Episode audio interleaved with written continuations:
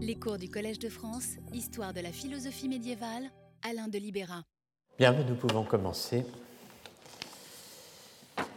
Alors, bonjour mesdames, messieurs. J'évoquais la, semaine dernière le moment où Maître Eckhart découvrait euh, le véritable sens de la kénose, une théorie de l'incarnation et euh, inhabitation du verbe comme abaissement intérieur, illustré par une image géométrique, la projection d'une sphère sur un plan où le pôle supérieur abaissé vient coïncider avec le centre du cercle auquel la sphère est ramenée, mouvement que le sermon latin 24, première version, sur l'humilité, méditant en sous-main euh, l'articulation de la kénose et de l'apothéose, décrit comme jouant dans les deux sens, ascension et descente. Je cite, le centre d'un cercle, si l'on imagine qu'il s'élève dans la sphère, devient un pôle, et inversement, si la sphère est expulsée dans un plan, le pôle devient le centre. L'idée d'un Dieu abaissé, non pas totalement mais intérieurement, plaît tellement à Eckhart que, dit-il, il l'écrit aussitôt dans son livre. Quel livre? Sans doute un, cahier de brouillon pour ses sermons allemands, un cahier enrichi et, retouché au fil, euh, au long du temps, des voyages et des prédications diverses, un petit livre, ein Handbuch, comme il dit, donc un manuel, hein, euh, comparable aux Retractationes aux révisions de saint Augustin, dans lequel, dit euh, Eckhart, était écrit tout ce qu'on ne pouvait pas comprendre dans les autres livres de saint Augustin.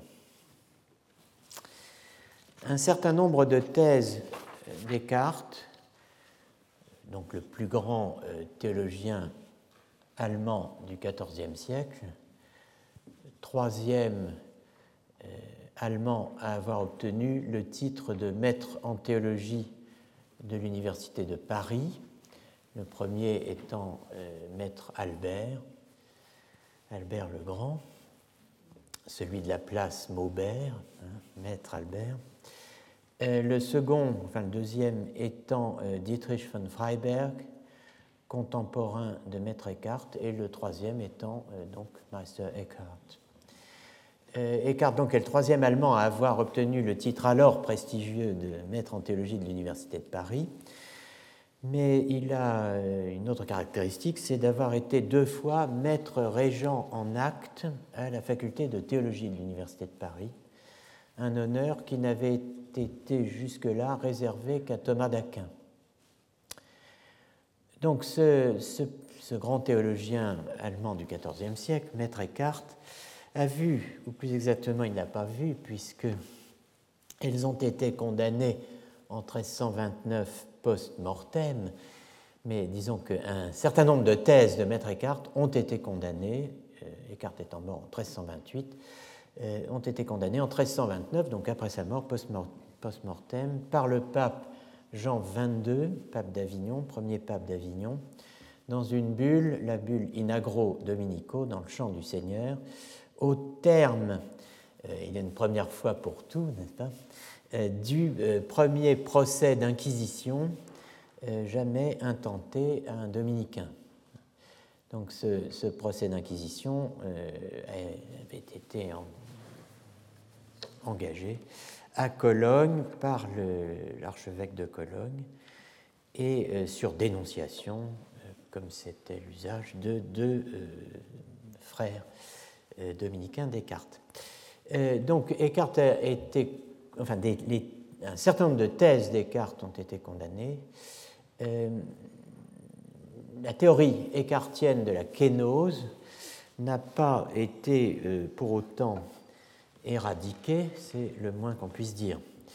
Euh, la thèse centrale en est l'articulation de l'incarnation et de ce qu'on appelle l'inhabitation intérieure, en allemand Einwohnung, du verbe. Euh, Einwohnung est la traduction exacte de inhabitatio, hein, inhabitation. Rappelez-vous le jeu de mots euh, de Maître Eckhart sur habitat 8 et habitua 8, habitua vite, habitua, habita vite, habitua vite. Hein. Euh, il a habité, il s'est fait habitus, évoqué le 8 février dernier à propos de son exégèse, donc l'exégèse écartienne de Jean 1,14. Euh, et verbum caro factum est et habitavit in nobis kai esquenosen en emin hein, euh, et habitavit in nobis. Donc il a habité en nous. Donc l'incarnation est continuée, se continue dans l'inhabitation intérieure du Verbe. Le plan de sauvetage économique, n'est-ce pas l'économie comme plan de sauvetage, vous vous rappelez de cette expression, le plan de sauvetage économique, euh, rappelais-je la semaine passée dans les derniers instants du cours, donc beaucoup trop rapidement, euh, c'est euh, la possibilité euh, pour l'homme de devenir par grâce ce que le Fils est par nature. Voilà quelle est la fonction de l'économie de l'incarnation, la fonction économique de l'incarnation. Hein. Donner la possibilité aux, euh, aux, hommes, aux êtres humains, euh, de devenir par grâce ce que le Fils est par nature, c'est-à-dire de devenir tous fils adoptifs, fils par adoption. L'incarnation, donc premier acte de l'humiliation euh, divine, est le moment initial, elle est le moment inaugural, mais jamais interrompu d'une divinisation, d'une déification salvifique de l'homme. L'abaissement intérieur, l'inhabitation du Verbe, en est très précisément la continuation par la grâce instauratrice, dit Maître Eckhart, de déiformité. Donc, comme l'explique le, commentaire de euh, l'évangile de Jean, paragraphe 117, Dieu s'est fait chair afin d'habiter en nous. Et euh, un peu plus loin, au paragraphe 177, la grâce de l'incarnation est en vue de, propter en latin, et là pour, à cause de, la grâce d'inhabitation. La grâce de l'incarnation est en vue de la grâce d'inhabitation. Cette formule, donc, ces formules de Maître Eckhart, sont issus de thèses, tout ce qu'il y a de plus euh, chrétienne, euh, notamment euh, d'une thèse célèbre d'Irénée de Lyon, donc un auteur insoupçonnable, n'est-ce pas, écrivant ceci La raison pour laquelle le Verbe s'est fait homme et le Fils de Dieu, Fils de l'homme, la voici, afin que l'homme, en entrant en communion avec le Verbe et en recevant ainsi la filiation divine, devienne fils de Dieu. Donc ceci est dans euh, Contre les hérésies, 3, 19, 1, et euh, vous trouvez cette formule latine très célèbre, Deus homo factus est, ut homo fieret Deus. Dieu s'est fait homme pour que l'homme soit fait Dieu. Et cette thèse d'Irénée de Lyon est aussi attestée euh, sous d'autres plumes autorisées, par exemple celle d'Athanase d'Alexandrie hein, dans, euh, sur l'incarnation. Cette formule, euh, Maître Eckhart pouvait la lire, la trouver, s'il n'avait pas lu Irénée de Lyon, euh, dans un des grands instruments, des principaux instruments de travail, comme aimait à le dire le père Bataillon, un des grands médiévistes français, hélas disparu maintenant, euh, un des instruments de travail des maîtres euh, en théologie des XIIIe et XIVe siècles, à savoir les postilles ou apostilles de duc de Saint-Cher. Et dans les postilles duc de Saint-Cher, on trouve, donc ils sont un recueil, si vous voulez, de commentaires, sur Jean 1, sur le, vous trouvez Dieu s'est fait homme pour que l'homme devienne Dieu, non par nature, mais par grâce. Voilà la thèse exacte de Maître Eckhart, repris, formulée d'avance, disons, dans euh, cet euh, instrument de travail donc, du maître en théologie, que sont, euh, qu'étaient et que restent d'une certaine façon les apostilles duc de Saint-Cher. Quelle est l'originalité Descartes, alors, me direz-vous? Eh bien, c'est d'énoncer précisément les conditions de l'inhabitation intérieure. les conditions en question, les voici. La principale est ce que euh, Maître Eckhart euh, décrit euh, sous le nom de détachement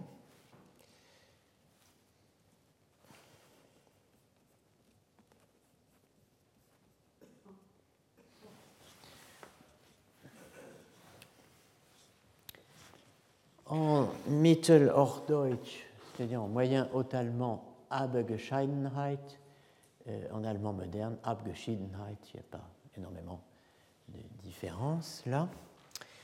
Le détachement, donc, condition hein, de l'inhabitation intérieure, le détachement, mais aussi le délaissement, Gelassenheit, en allemand moderne Gelassenheit, alors, c'est ma traduction, ça, mais euh, le terme Gelassenheit est extrêmement célèbre, évidemment, et c'est même le titre d'un très célèbre texte de Heidegger, hein, Gelassenheit. Et il a été traduit euh, par sérénité. Mais bon, euh, moi j'essaie de faire entendre dans Gelassenheit hein, le Lassen, qui veut dire laisser, on y reviendra. Troisième terme, le dépouillement.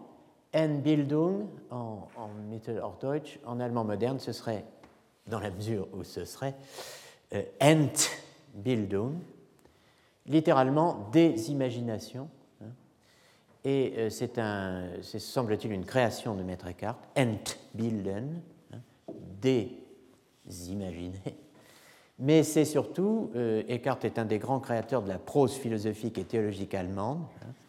Euh, c'est une traduction, si on peut dire, allemande du grec de Denis l'Aréopagite, qui est aussi euh, ce terme aphairesis, un terme que vous trouvez chez Aristote, hein, mais qui veut dire abstraction, séparation. Enfin, pour euh, reprendre l'intitulé du cours de Michel Zinc, mon collègue médiéviste, dont je vous recommande d'écouter l'admirable leçon de clôture du 10 février dernier, dernier cours. Hein. Euh, donc, pour, euh, pour reprendre l'intitulé du cours de Michel Zinc, Maître Eckhart, le prédicateur, hein, frère prêcheur, prédicateur, parle dans une large mesure aux gens simples il parle aux gens simples quand il parle allemand.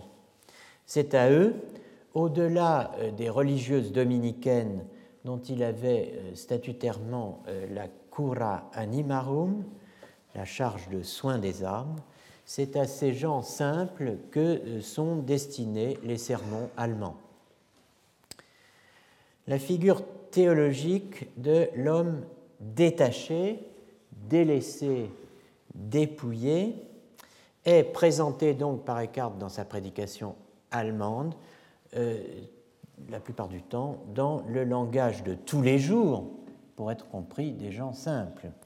Il est présenté sous les noms d'hommes nobles, d'hommes pauvres et euh, d'hommes humbles. Parler aux simples, c'est bien ce que, lui reproche la bulle de Jean 22. Je cite, avoir exposé sa doctrine principalement devant le vulgaire crédule. soit dit en passant, quand je lis les sermons de maître allemand, je, suis époustouflé par le niveau euh, de réception euh, exigé de la part du, vulgaire crédule pour suivre un, sermon de maître Eckhart, n'est-ce pas? Mais on, on reviendra sur cela peut-être. En tout cas, le, le détachement, délaissement, l'Abgescheidenheit et la Gelassenheit sont, je pense, avant tout, les noms allemands de la Patheia.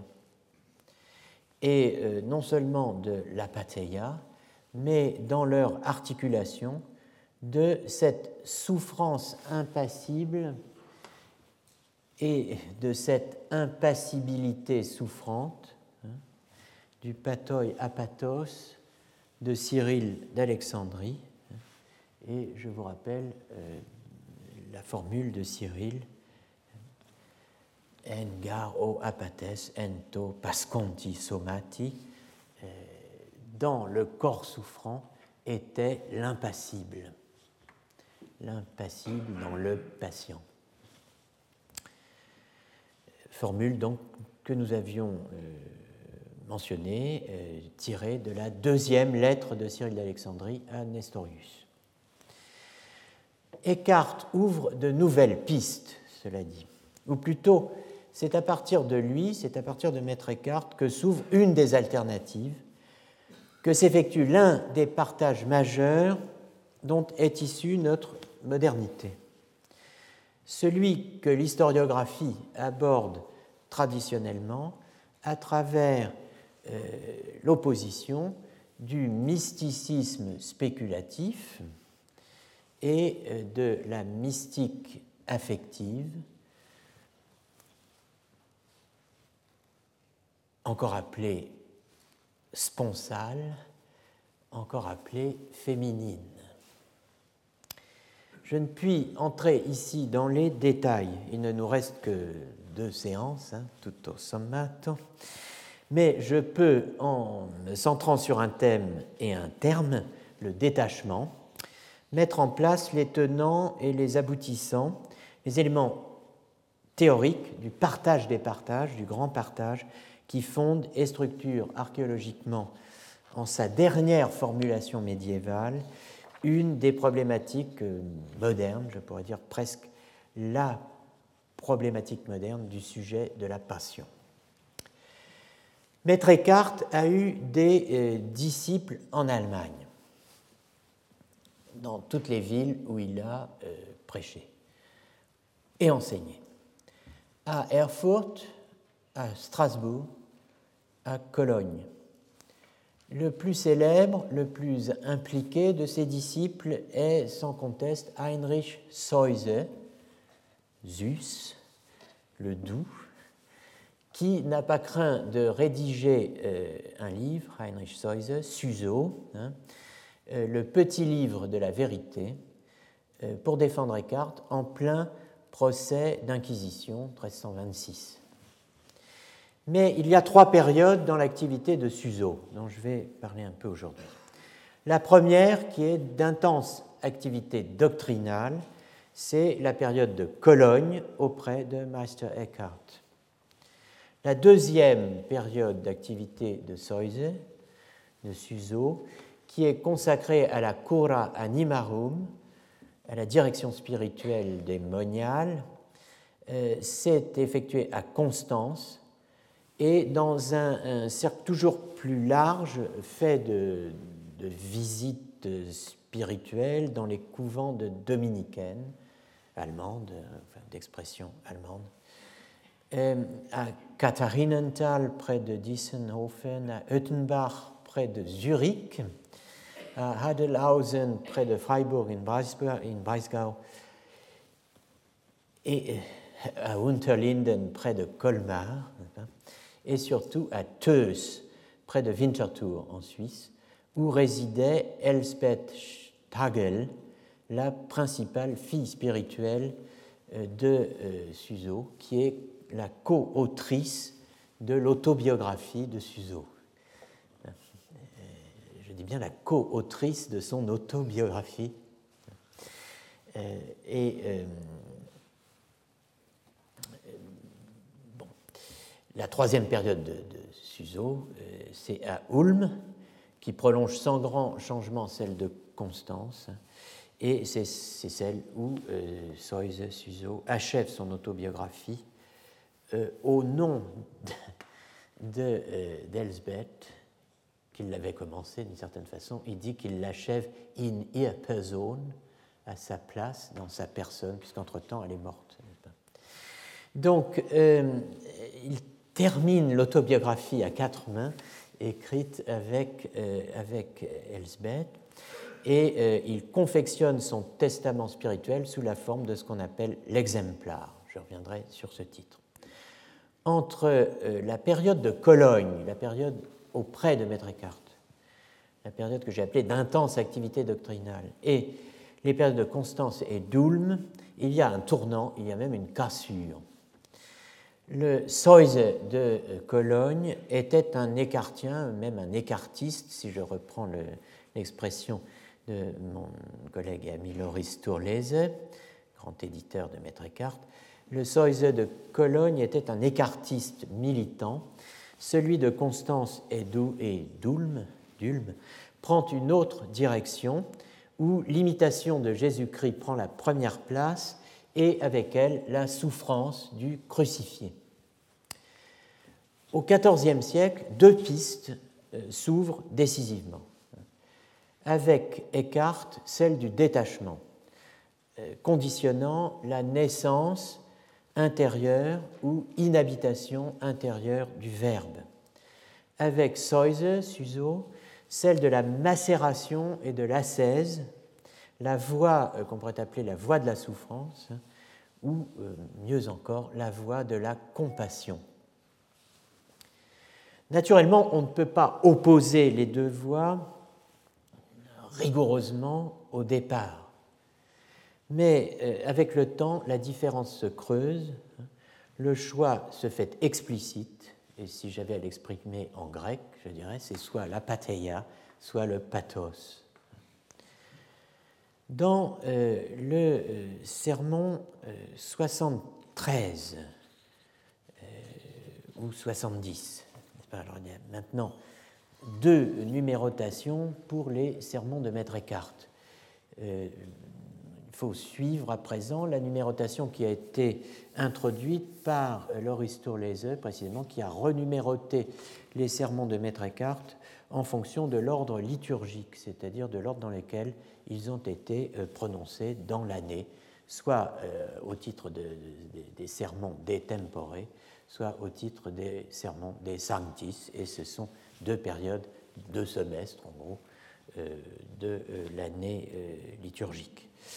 Donc en, mars, pour la Saint-Benoît, sur un passage tiré du Siracide, ce qu'on dit, appelle le Siracide aujourd'hui, autrement dit l'ecclésiastique, hein, dans l'ancienne appellation, 45.1 sur la phrase aimé de Dieu, euh, que vous trouvez donc euh, désormais dans le livre de référence qui est euh, Sermons, traités et poèmes de Maître Eckhart, publié au Seuil, c'est pour les écrits allemands, qui regroupe la traduction de Jeanne Hansley Eustache des trois premiers volumes de Sermons et, du volume de traités, continué, puisque depuis la mort de Jeanne Hansley, d'autres textes ont été édités donc euh, continué achevé par Éric Mangin, donc, euh, et classé donc, selon l'ordre liturgique de euh, Donc à la page 443 de ce volume, vous trouvez ceci.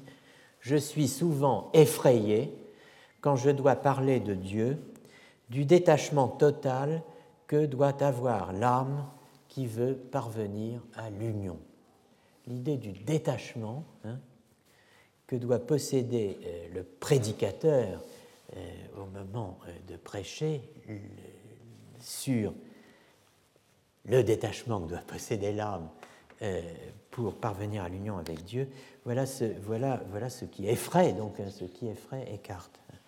Mais voilà ce qu'il écrit, en tout cas, euh, dans un opuscule d'attribution contestée, mais sans, grande raison, enfin sans raison décisive, euh, le traité précisément intitulé Du détachement, von Abgescheidenheit. Le détachement qui est dit euh, immuable,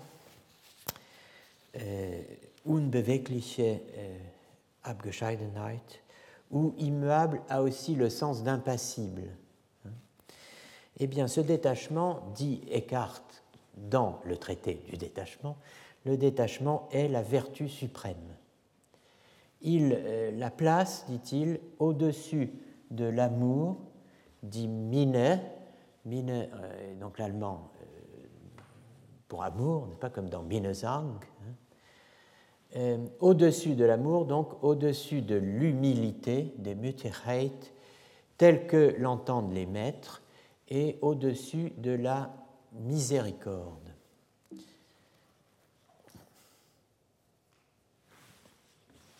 Je ne comprends pas ce qui se passe avec ça.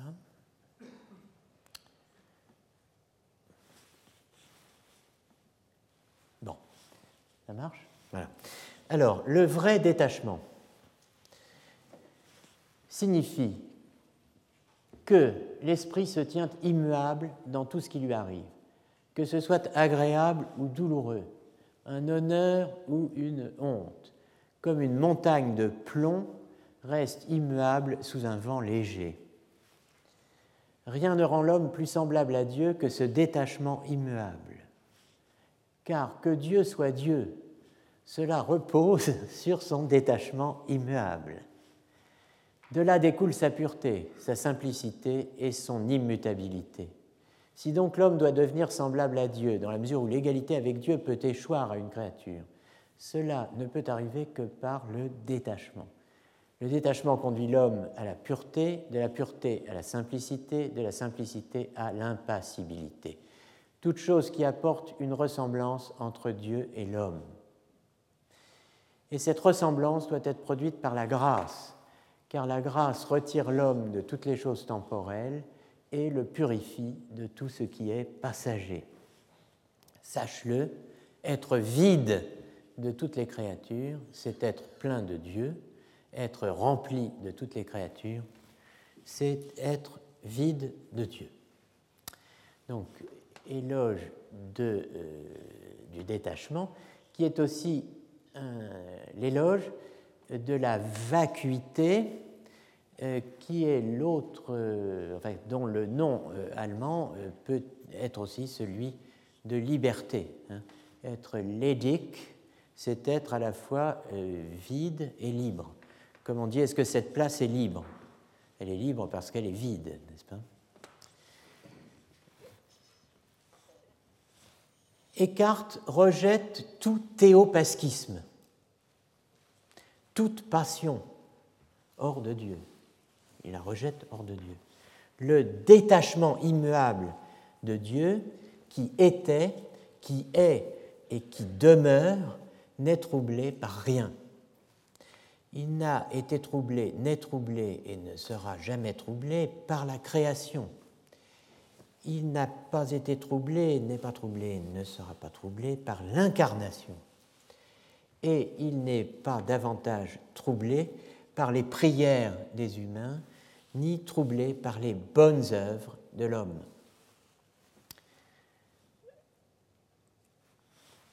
Dans ce détachement immuable, Dieu s'est tenu et se tient encore éternellement. Même quand il créa le ciel et la terre et toutes les créatures, cela ne touchait pas plus son détachement que s'il n'eût jamais rien créé. Je dis en outre, toutes les prières et toutes les bonnes œuvres que l'homme peut accomplir ici dans le temps le détachement de Dieu en est aussi peu touché que s'il n'y avait absolument rien de tout cela. Et Dieu n'en est en rien plus clément ou mieux disposé envers l'homme que s'il n'avait jamais fait ses prières ou accompli ses bonnes œuvres. Je dis davantage, même quand au sein de la déité, le Fils voulut devenir homme et le devint et souffrit le martyr, cela ne toucha pas plus l'immuable détachement de Dieu que s'il n'était jamais devenu homme. évoquant Matthieu 26, 38. Mon âme est triste jusqu'à la mort. Estin epsuke eos tanatu. Autrement dit, la tristesse, l'angoisse proprement psychique précédant la prière d'agonie et la première formulation du refus de la coupe en Matthieu 26, 39, un des cas où, sans équivoque, il est question d'une souffrance du Christ, écarte, étant à la fois au Christ et même à Marie au pied de la croix le détachement immuable.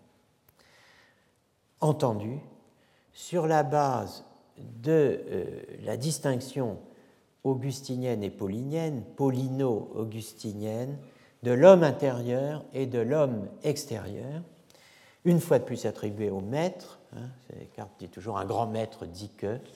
Alors, ce grand maître, ça peut être Augustin, ça peut être, ça peut être des tas de gens. Bon, ici, c'est à la fois Augustin et Paul. Donc, la distinction augustino-paulinienne de l'homme intérieur et de l'homme extérieur. Euh, donc, euh, ce, détachement immuable est entendu euh, vraiment comme une sorte d'impassibilité souffrante, ou plutôt d'impassibilité dans la souffrance. Le petit texte en question, que j'intitule La porte et le gond, euh, est toujours dans le traité du détachement, et il s'agit toujours de ma traduction, je oublié de vous le dire. Allons plus loin. L'homme extérieur peut exercer une activité, cependant que l'homme intérieur en reste néanmoins entièrement dégagé et immuable. Eh bien, même dans le Christ, tout comme dans Notre-Dame, il y avait un homme extérieur et un homme intérieur. Et tout ce qu'ils exprimèrent en ce qui concerne les choses extérieures, ils ne le firent que du point de vue de l'homme extérieur. Et l'homme intérieur en eux persistait dans un détachement immuable. C'est de cette manière que le Christ a aussi prononcé les paroles Mon âme est triste jusqu'à la mort.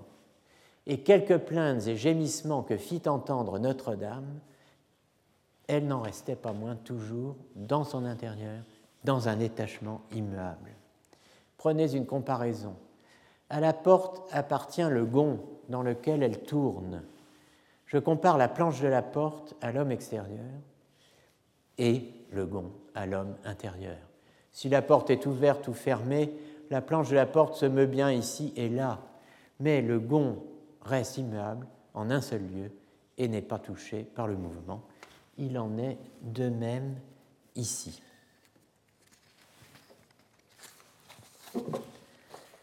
On peut faire deux choses en même temps ou plutôt à la fois faire et ne pas faire, agir et ne pas agir, subir et ne pas subir. L'homme extérieur fait, agite ou subit, hein, pâtit. L'homme intérieur reste immuable, détaché, à l'exemple donc du gond, euh, autour duquel la porte pivote, hein, s'ouvre ou se ferme, à l'exemple du gond, à l'instar du gond, l'homme intérieur demeure stable, fixe, immuable, indifférent au mouvement, que pourtant il rend possible. Au pied de la lettre, on peut dire qu'Eckhart reprend avec l'idée d'Unbewegliche Abgescheidenheit la topologie cyrilienne de l'impassible dans le patient.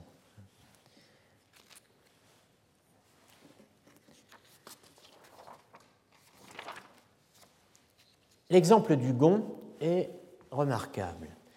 Eckhart applique au détachement immuable ce qu'Augustin, qui est le premier à utiliser l'image, applique à la volonté, à la motion non locale du corps localisé par l'âme non localisée, faisant de la volonté à la fois un moteur, je cite, qui meut ce qui est muable sans changer soi-même, Ceci est dans le De Immortalitate Animé 3-4, et faisant euh, aussi de la volonté, je cite, le mouvement par lequel l'âme immobile meut par elle-même localement le corps mobile.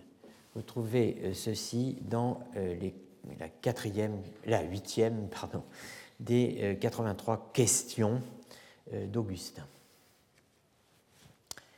Le Christ en croix, la folie de la croix, la souffrance de la passion ne jouent pas un rôle central dans la spiritualité écartienne.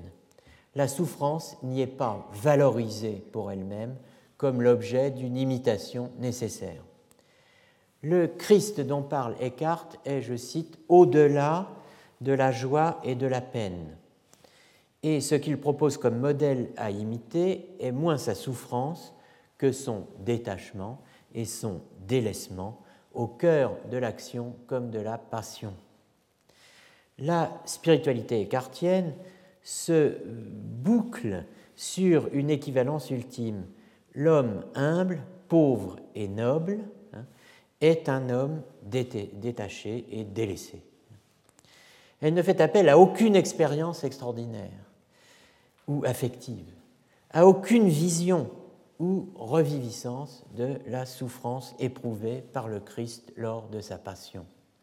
Elle appelle simplement chaque chrétien à renaître dans le Christ. Il en va tout autrement chez Suzo, Soise. 1295-1366, Eckhart, je le rappelle, est mort donc en 1328. Et il en va tout autrement chez Suzo, comme on peut le voir aisément en lisant son œuvre. Autrement dit, la vita, la vie, l'autobiographie écrite à quatre mains, hein, le livre de la sagesse éternelle ou le livre de l'amour. Suzo fait une large place aux images dans le boer, appelé en latin exemplar, qui regroupe quatre de ses œuvres majeures, la Vita, le livre de la sagesse éternelle, le petit livre de la vérité et le petit livre des lettres. Exemplar, c'est euh, le livre modèle, n'est-ce pas?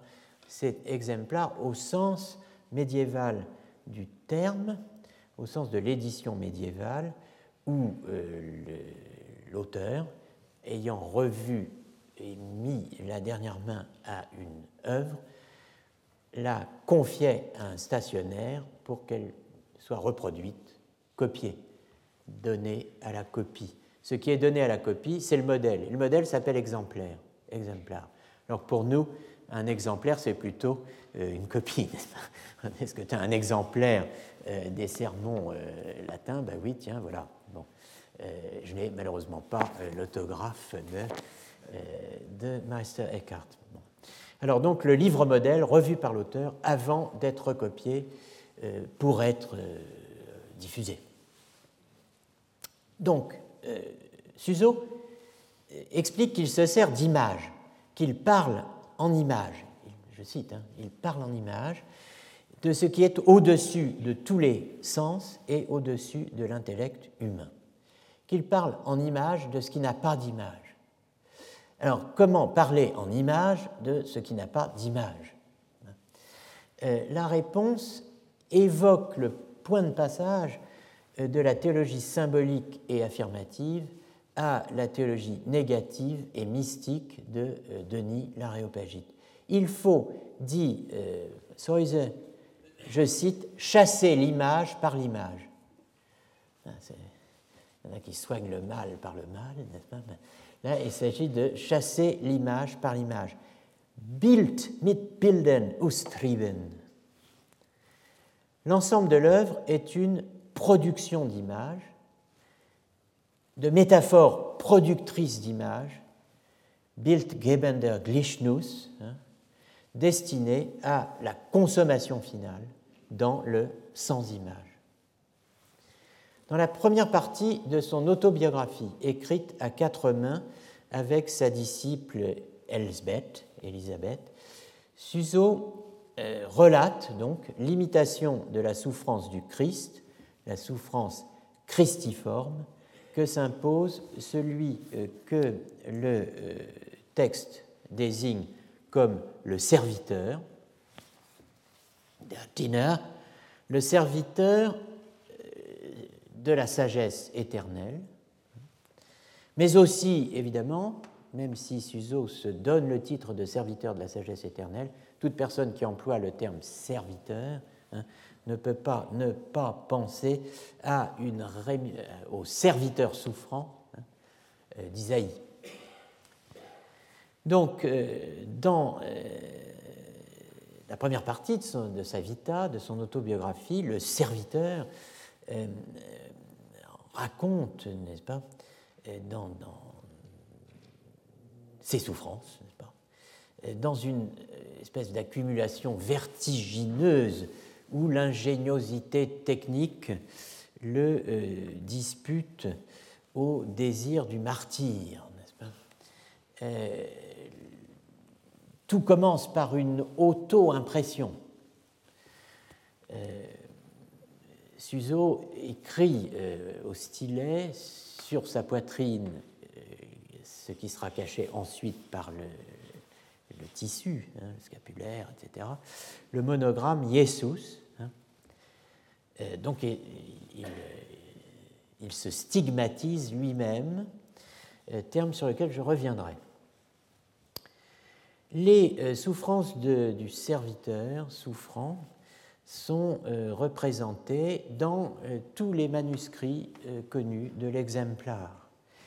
Et elles sont représentées donc, puisqu'on chasse l'image par l'image, euh, ici, pour vous, dans euh, un manuscrit de Strasbourg, le euh, manuscrit de 1929. Alors, on, je ne sais si vous voyez bien les choses, mais cette, cette image euh, donc qui, est une pleine page du manuscrit, hein, représente, donc présente un résumé donc, des, souffrances de Soise. Euh, il figure euh, à la fois les, souffrances qu'il s'est infligées lui-même, qui sont, je ne sais pas si on peut, oui, non, ben, pas, non, ça ne marche pas. Euh, qui sont représentés notamment par cette, euh, je parlais d'inventivité technique, n'est-ce pas, par cette croix euh, sur laquelle il s'allongeait, hérissée de, clous, n'est-ce pas, et les, épreuves dont il a été victime qui ne s'inflige pas lui-même. Hein. Euh, ces épreuves sont de différents ordres. Euh, il y a les attaques des démons, représentées ici.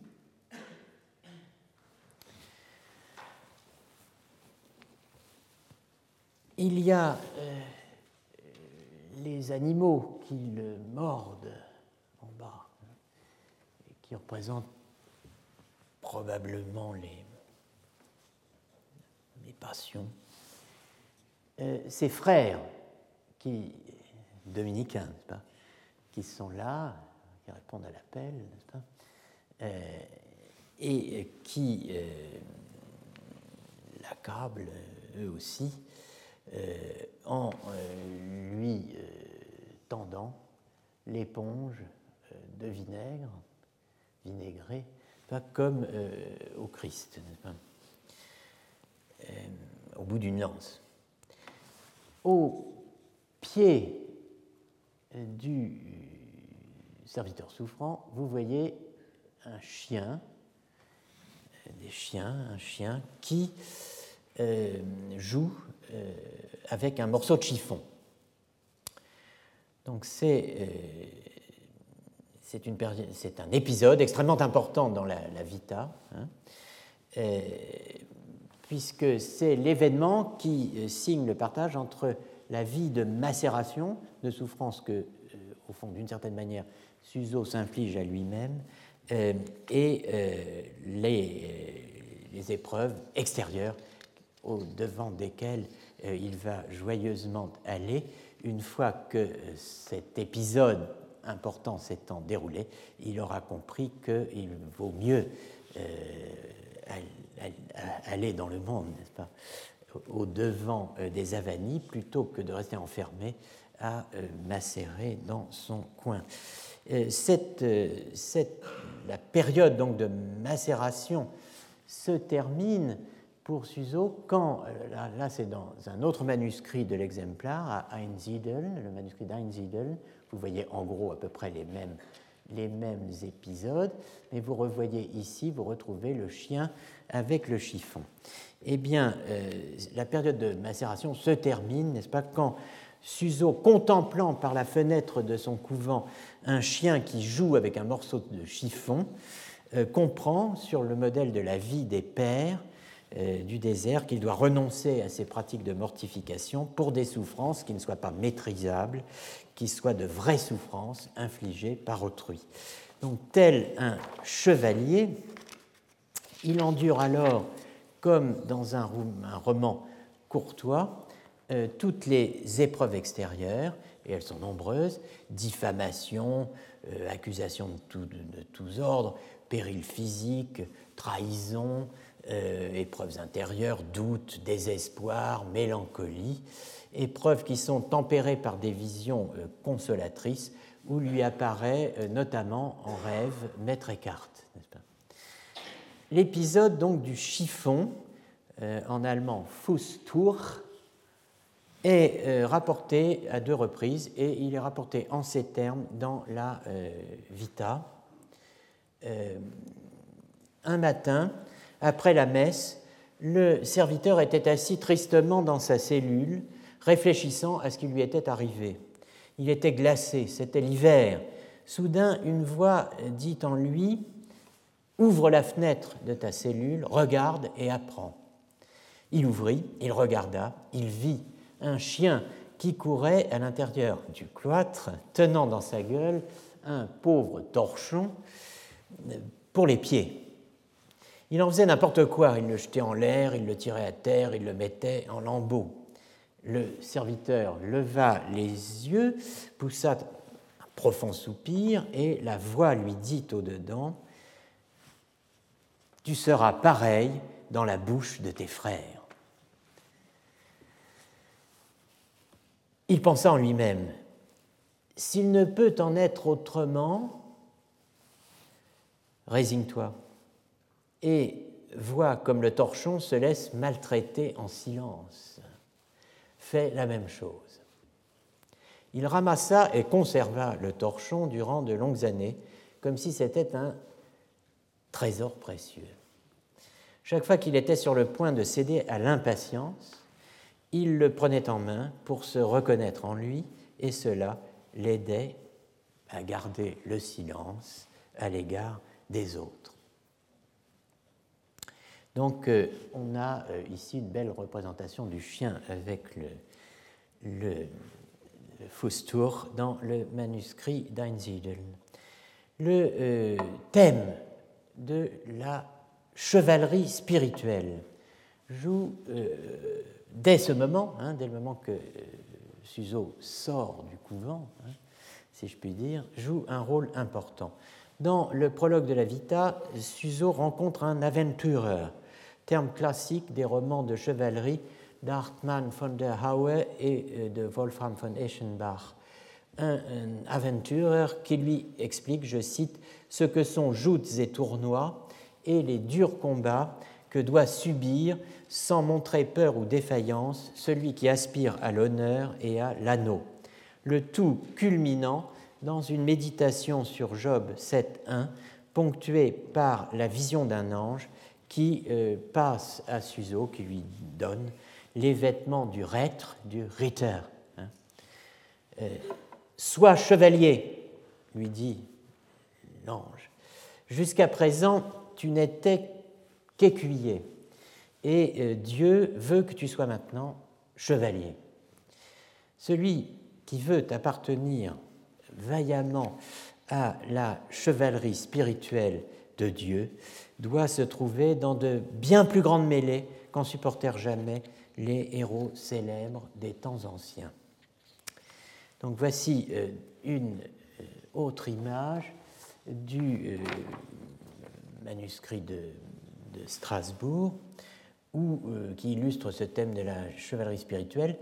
dans la, la, partie inférieure, alors, malheureusement on ne voit pas très très bien, mais enfin, on voit l'ange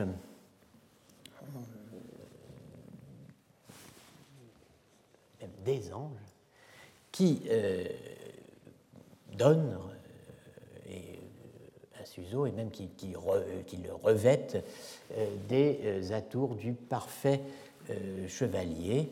il lui donne des choses, un, surroi, un home, un écu. À droite, on voit des chevaliers, précisément, euh, sur leurs chevaux, qui portent le monogramme du Christ, Jesus, hein, qui est l'emblème de Suzo. Dans la partie supérieure, Suzo, euh, après les combats, les luttes qu'il a euh, menées en tant que chevalier spirituel, est accueilli par des anges qui, à l'entrée du paradis, représenté par une échelle qui euh, conduit à la Vierge et au Christ euh, qui sont euh, installés dans le médaillon du, haut, dans les cieux. On voit les étoiles. Et vous avez des anges musiciens qui font sonner leurs instruments et qui peut-être montent et descendent euh, l'échelle. Alors, la première des trois parties que comporte le livre de la sagesse éternelle, qui est un autre très grand livre euh, de Suzo, est un ensemble, la première partie, hein, de 20 considérations sur la souffrance, à nouveau, du Christ, rédigées sous forme de dialogue entre le serviteur et la sagesse éternelle, où Suzo présente la voie royale de sa spiritualité la nécessité du passage par la souffrance du Christ pour accéder à la contemplation de la déité soustraite au devenir, de la déité non devenue, ungewordenen Gottheit. Cette voie mystique est imagée à nouveau dans l'exemplaire et euh, voici euh, la, euh, la, représentation, disons, de cette voie. Euh, dans le manuscrit de Strasbourg 29-29 de, 1929. Euh, vous voyez qu'il y a un trajet, une sorte de cordon ombilical relie euh, toutes ces figures. Trajet qui consiste donc dans une sortie et un retour dans ce triple anneau, ces trois cercles concentriques euh, qui sont en haut euh, de, euh, de l'image et qui représentent l'insondable déité, la déité sans fond. Et l'image est celle qui correspond à trois cercles concentriques qui se forment quand on jette une pierre dans, de l'eau, n'est-ce pas? Dans une, dans une mare. Pas? Ça fait, il y a d'abord 15 cercles, puis deux, puis trois, voilà. Ceci est l'abîme sans mode, dit euh, le texte, de l'éternelle déité sans commencement ni fin. De cette unité d'essence hein, émanent les trois personnes de la Trinité. Hein. Euh, ceci est la Trinité, dit le texte, des personnes dans l'unité d'essence dont parle la foi chrétienne. il y a probablement le Père, le Fils, euh, l'Esprit, pardon, et le, Fils, qui, euh, qui a une figure féminine, n'est-ce pas? Et euh, parce qu'il est la sagesse du Père. La deuxième personne de la Trinité est la sagesse du Père. Donc le Fils est aussi euh, femme. Euh. Émanant à son tour des trois personnes, une, un personnage ailé qui représente les anges, donc c'est la création des anges, avec en dessous, au-dessous, la chute des euh, anges rebelles, des mauvais anges. Vous voyez qui, le mauvais ange plonge.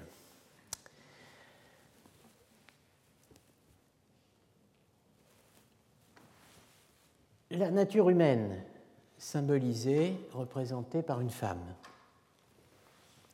Ceci est la créature humaine hein, formée d'après la déité.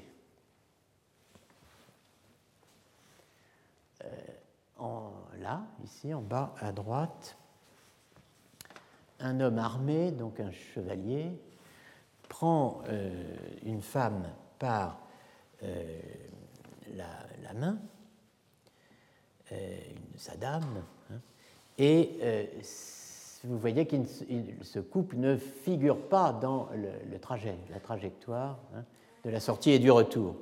Ce qui veut dire que euh, les amours humaines, l'amour du monde et l'amour dans le monde, euh, euh, restent soumis à une seule issue qui est derrière. This is the thought. Ceci, c'est la mort, avec la, la faux. L'amour du monde, entendez, qui est aussi l'amour dans le monde, hein, l'amour tel qu'on le connaît dans le monde, euh, prend fin.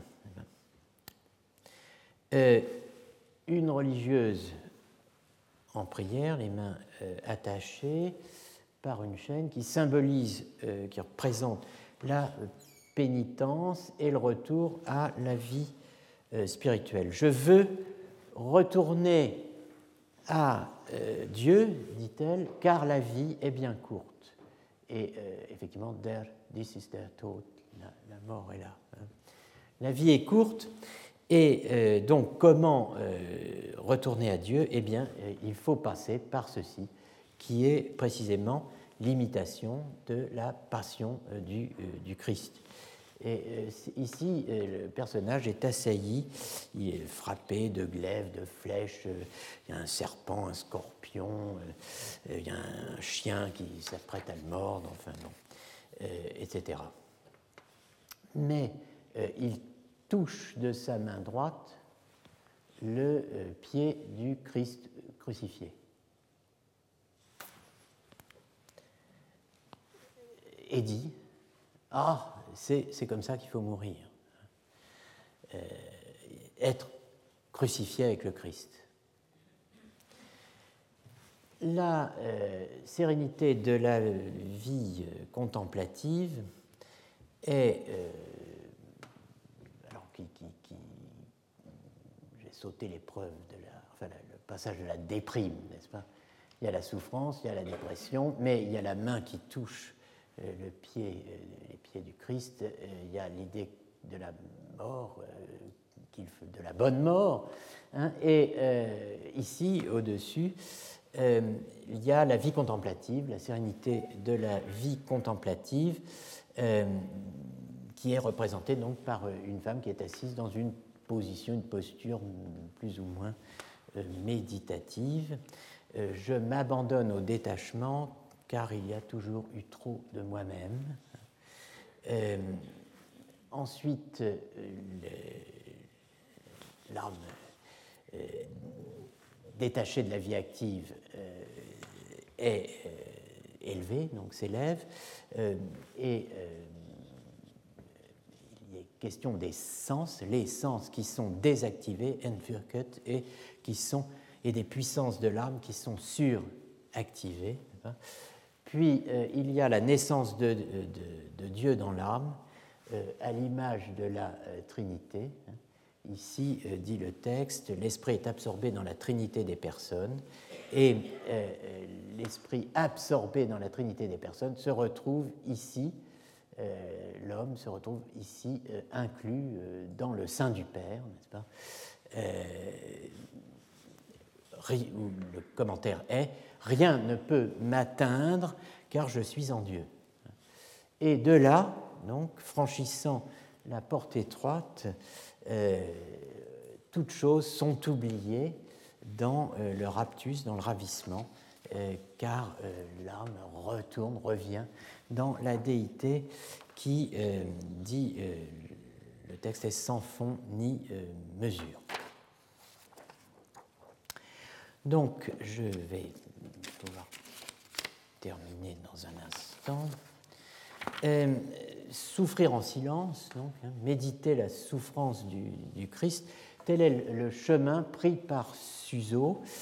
La méditation de la souffrance du Christ, un thème euh, capital de la spiritualité de Suzo, prépare l'âme à l'humilité absolue, celle de l'abaissement volontaire, où avant, pendant et après la croix s'accomplit le mystère donc, de la mort euh, rédemptrice. La contemplation de la souffrance de, Jésus libère l'âme de tout ce qui l'attache encore au monde. Dans le petit livre de l'amour, Suzo euh, retrouve les, accents chevaleresques euh, de tout à l'heure pour dire l'entrée du chrétien en lice, retrouve des accents chevaleresques pour dire la joie de l'amour à l'épreuve de la compassion, hein, euh, de la méditation de la mort, à la virilité, je cite, du combat. Une inspiration que l'on retrouve dans un des poèmes qui composent les sentences de Suzo, où le chevalier est assimilé au martyr. Preux chevalier, prouvez ardeur, de souffrance n'ayez pas peur, peut bien se retirer de crainte, en qui éternité reste empreinte, ah, montre-toi homme de cœur, jamais mollesse naquit d'honneur. Bon, alors euh, voici un, dernier texte de, de euh, qui s'adresse euh, au Christ. Ah, maître très doux, qui me donnera de pouvoir mourir pour toi? Car euh, je désire que toute ma force meure avec toi, que tous mes os soient rompus en même temps que toi, que mon âme soit accrochée et pende avec toi. Ô bienheureux celui qui meurt, celui qui, comme un lutteur plein de vigueur, entre en lice avec toi dans le combat des vertus, celui que la douleur ne fait pas reculer, celui que la joie ne fait pas vaciller, parce qu'il combat avec toi fermement et parce qu'il meurt tous les jours volontairement n'est-il pas blessé d'une douce blessure, celui qui cherche avec constance les blessures, celui qui par cette contemplation se libère de toute adversité? Consurge, consurge, debout, debout, mon cœur, lève-toi, revêt la force divine, agis virilement, sois vaillant, sois hardi, n'aie pas peur, ne retourne pas en arrière, ne fuis jamais, mets sous ton regard ton roi, ton guide, qui s'est battu courageusement pour toi, qui a souffert pour toi blessures à mort, qui a vaincu la mort par l'amertume de sa mort, qui t'a prêté sa main droite pour te secourir, mène joyeusement le combat de Dieu contre Goliath. Les deux versants de la mystique médiévale sont clairement distingués, je pense, au terme de cet exposé. Avec Suzo, le couple passion-compassion, sous le chef de l'imitation, avec Eckhart le couple incarnation-inhabitation sous le chef de la déification, à quoi correspondent deux visages du Christ, celui du crucifié ayant souffert pour racheter le péché d'Adam et celui du Dieu fait homme, nouvel Adam, venu nous annoncer la possibilité d'être par grâce ce qu'il est par nature. Il y a bien trois théologies, comme je le suggérais la semaine dernière en concluant l'exposé de la théorie des quatre genres de prédication chez les luthériens idiomatique, apotélesmatique, majestique et tapéinotique. Il y a une théologie de la croix, il y a une théologie de la gloire et il y a une théologie du détachement. Ou bien il y a deux théologies, une théologie de la gloire et une théologie de la croix mais chacune de ces théologies peut être compliquée, peut être pluralisée. Il y a en tout cas, manifestement, au moins deux théologies de la croix. Et il y a certainement plusieurs théologies de la gloire, chacune ayant plusieurs aspects, plusieurs versions. La théologie du détachement est peut-être l'intersection de la gloire et de la croix si, comme je le pense, le détachement mène à la déification, c'est-à-dire à la théosis des pères grecs. L'imitation de Jésus-Christ est une des figures de la compassion. Elle est imitation de la souffrance du Christ, appareillée, technique. Elle est imitation des cinq douleurs, comme on le voit dans les stratégies mises en place par Suso dans la Vita. Mais imitation n'est pas compassion. Reproduire une douleur, ce n'est pas compatir. Ce n'est pas cette pénible souffrance que nous partageons par la pensée ou l'esprit, sun algumen te dianoia, cette synalgie, cette co-douleur que nous éprouvons sans le vouloir à la vue d'un corps souffrant. Cette imitation est une douleur provoquée, maîtrisée, rejouée, voulue. La compassion véritable n'est pas voulue. C'est littéralement une co-douleur, une condoléance. Mais c'est d'abord une imitation involontaire. Ce qu'essaie de comprendre l'Aristote des Problemata et son commentateur Pietro d'Abano, c'est cela, une réaction mimétique involontaire. Nous aurons la chance de disposer bientôt, ou peut-être disposons-nous déjà, euh, de la somme consacrée à la compassion par Béatrice de Laurenti. La contagion des émotions, Compassio, une énigme médiévale, euh, publiée dans la collection des classiques Garnier. C'est annoncé pour mars, alors je ne sais pas si c'est sorti, si ça va sortir.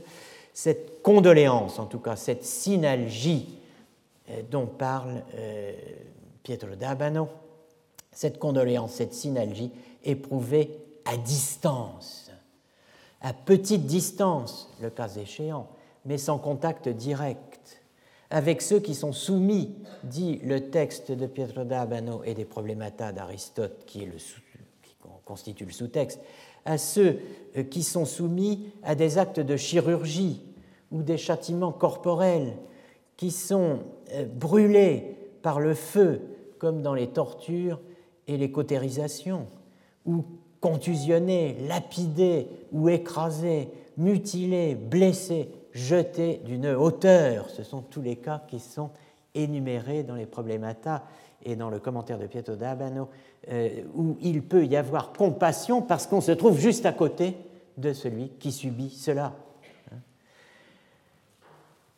Il peut y avoir aussi compassion à la simple vue, cette fois à distance, d'un funambule marchant là-haut dans les airs sur une corde tendue entre deux tours, de peur qu'il ne perde son balancier et ne se lance dans l'abîme dans un tourbillon de jambes et de bras, et que son corps ne tombe au sol, déchiré et brisé, mais vivant encore, comme le dit non pas Pietro d'Abano cette fois, mais euh, Nietzsche dans le prologue du Zarathustra consacré aux danseurs de cordes dans euh, alors, le sujet de la synalgie, de la condouleur, de la condoléance, le sujet de la synalgie, Pietro d'Abano, qui est médecin, le cherche dans ce qu'il appelle la faculté appréhensive intérieure occulte, qui est appelée esprit par Ali Abbas, euh, dans le livre 4 de la Théorica. Alors entendez la partie théorique du livre de Ali ibn al-Abbas al-Mayusi, traduit euh, sous le titre latin de Pantegni par Constantin l'Africain, puis dans une version euh, plus détaillée, plus complète en tout cas, des 20 livres de médecine théorique et pratique par Étienne d'Antioche sous le titre de Liber Regius. Voici le texte euh, de Pietro d'Abano.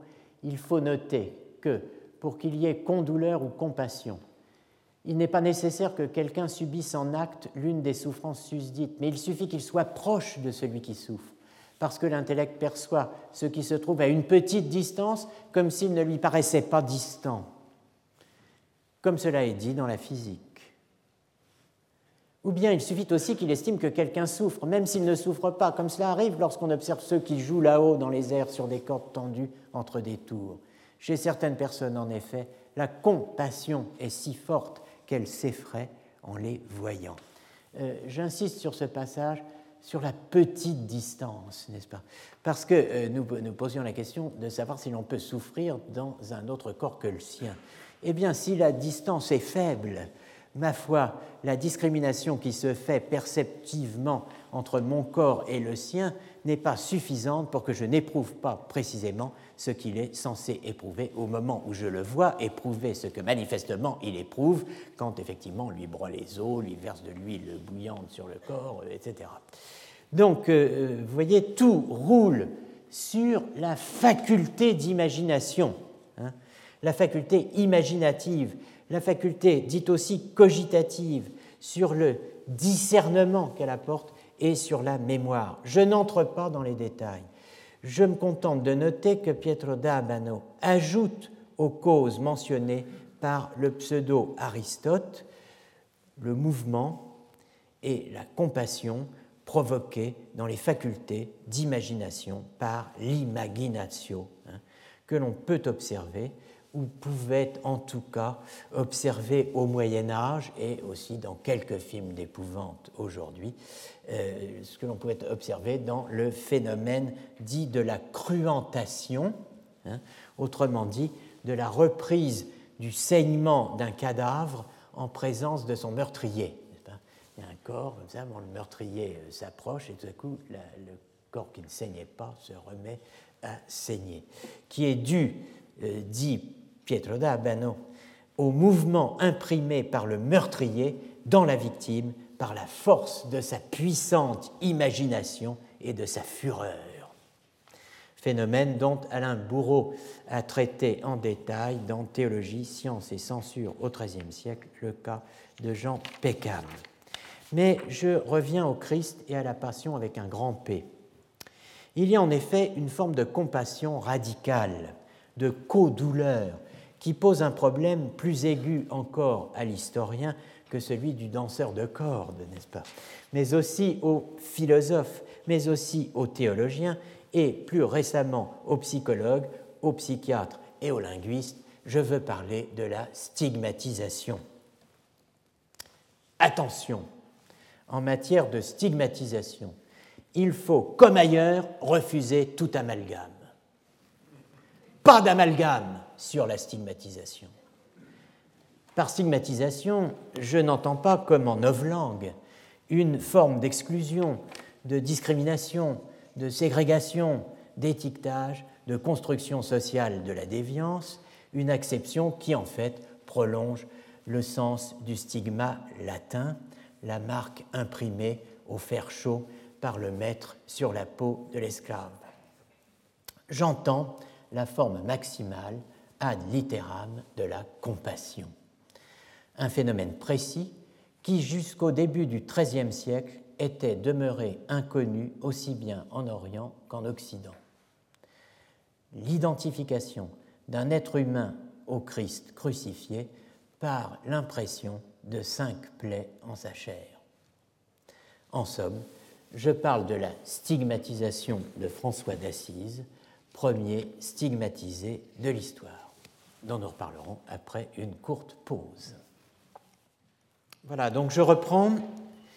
C'est en septembre 1224, pendant le carême de la Saint-Michel, que François d'Assise reçut les stigmates dans la solitude de l'Alverne, comme on dit. L'Alverne, à savoir le Monte Laverne, dans les Apennins, aux confins de la Toscane et de l'Ombrie, dans euh, le diocèse et la province d'Arezzo. Pour ceux qui connaissent un peu l'Italie, vous voyez où c'est. Euh, à l'image, vous avez une, euh, enfin, une photo du, sanctuaire de Sainte-Marie des Anges, édifié à l'emplacement du petit ermitage, non loin duquel se euh, l'événement. Donc septembre 24, 1224, euh, réception des, des, stigmates. On sait que euh, durant les deux dernières années de son existence, François d'Assise s'efforça de dissimuler autant que faire se pouvait les marques sanglantes.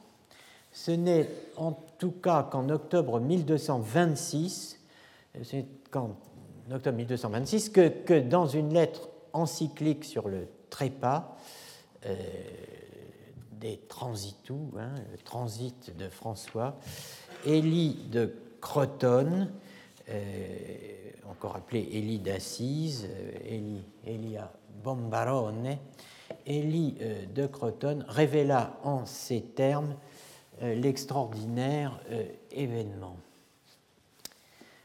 Vous avez le latin. Alors, nous dis, je vous ai donné une, vieille traduction, bien facilement accessible. Euh, naturellement, maintenant, euh, on dispose de cet euh, admirable chef-d'œuvre, n'est-ce pas, que constitue l'ensemble des, écrits, vie et témoignages, édition du huitième centenaire de François d'Assise, dû à André Vaucher et Jacques Dallarin, hein, le grand historien médiéviste euh, Vaucher aussi, euh, tous deux spécialistes de la sainteté féminine, entre autres choses, euh, mais aussi pour Jacques Dallarin de, de, François d'Assise.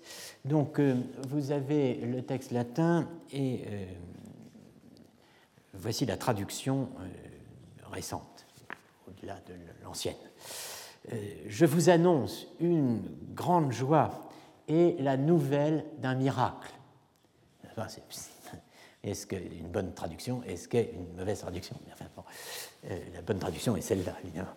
Euh, le monde n'a jamais entendu parler d'un tel signe.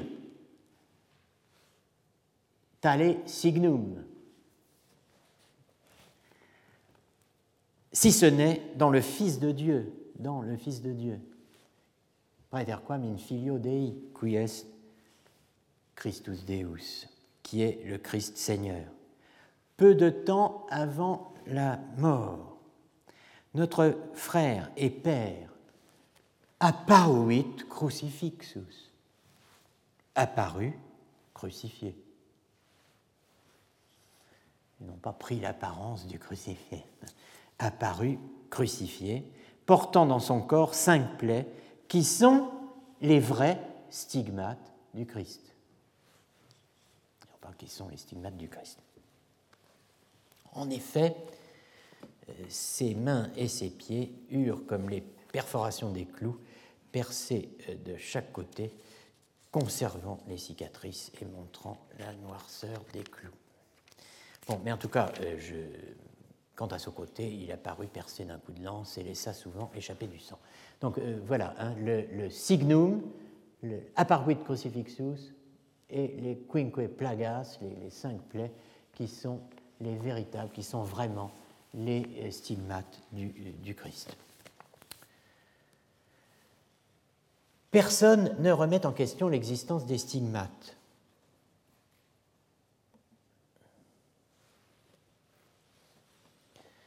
L'accord, cela mérite d'être relevé avec Jacques Dallarin, se fait sur l'effet, n'est-ce pas?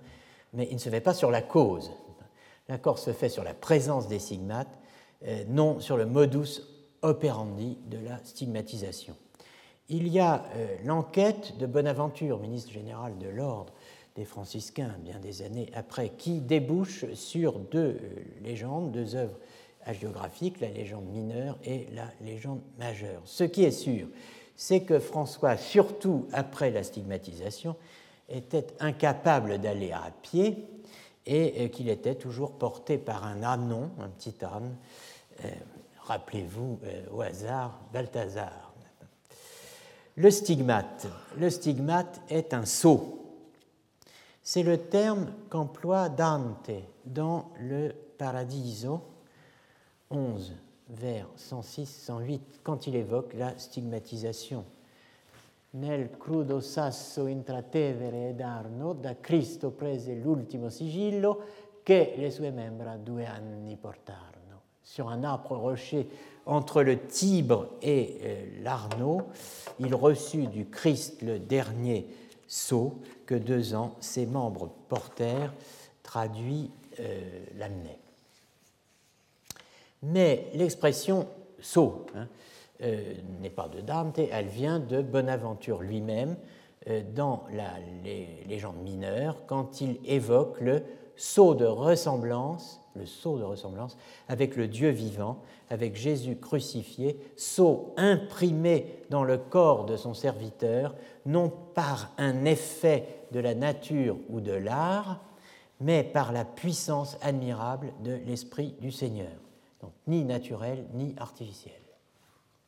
Le stigmate est aussi un sacrement. C'est un sceau, c'est un sacrement, un signe sacré le signe visible d'une réalité cachée selon la définition augustinienne du sacrement, hein, sacrificium ergo visibile invisibilis sacrificii sacramentum id est sacrum signum est.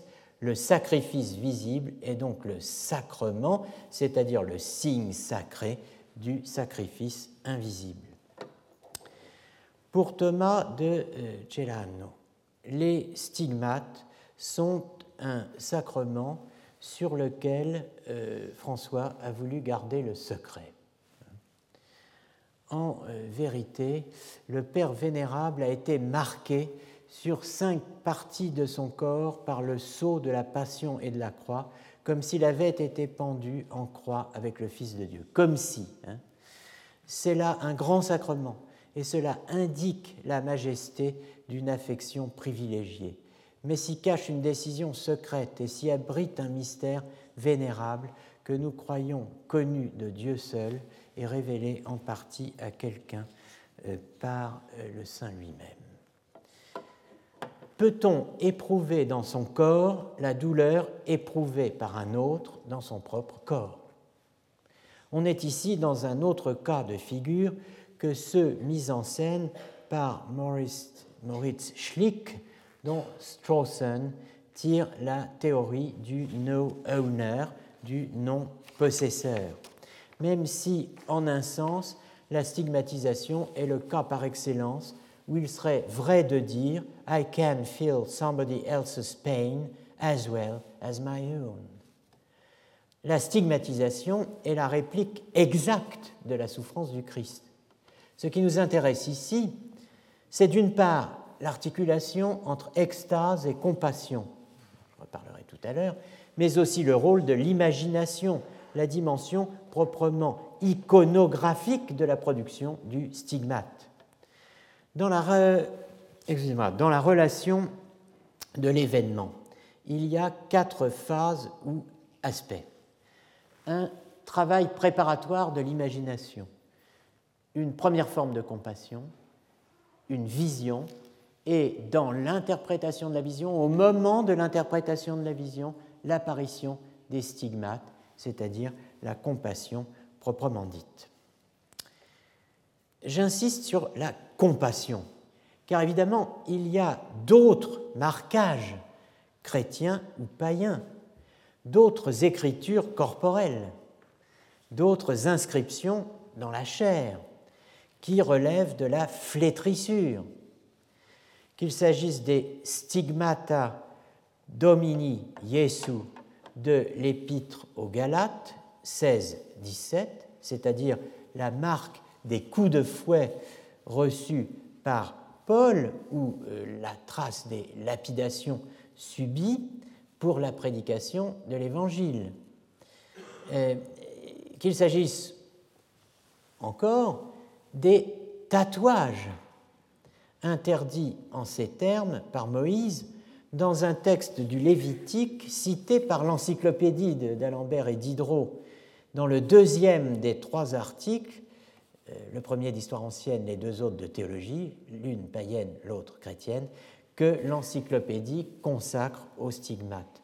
Vous ne ferez, je cite le passage du Lévitique, vous ne ferez aucune écriture de pointe c'est-à-dire aucune stigmate imprimée avec des pointes, dit le, euh, le texte euh, du euh, Lévitique traduit par l'encyclopédie. Hein. aucune écriture de pointe.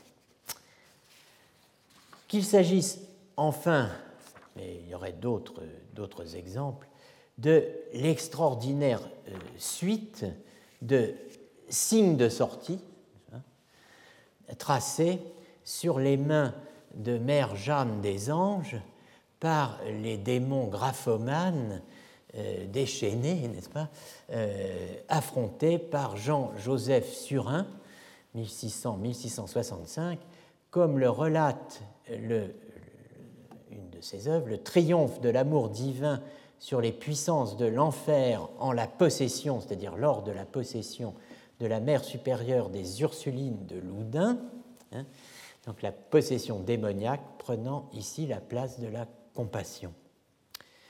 Euh, sur Surin, hein, euh, je vous rappelle l'existence, mais est-il encore besoin de le faire, mais enfin, euh, des, trois grands livres de Michel de Certeau, l'édition de la correspondance de Jean-Joseph Surin, le malheureux héros, n'est-ce pas, de, l'affaire des démons de Loudun,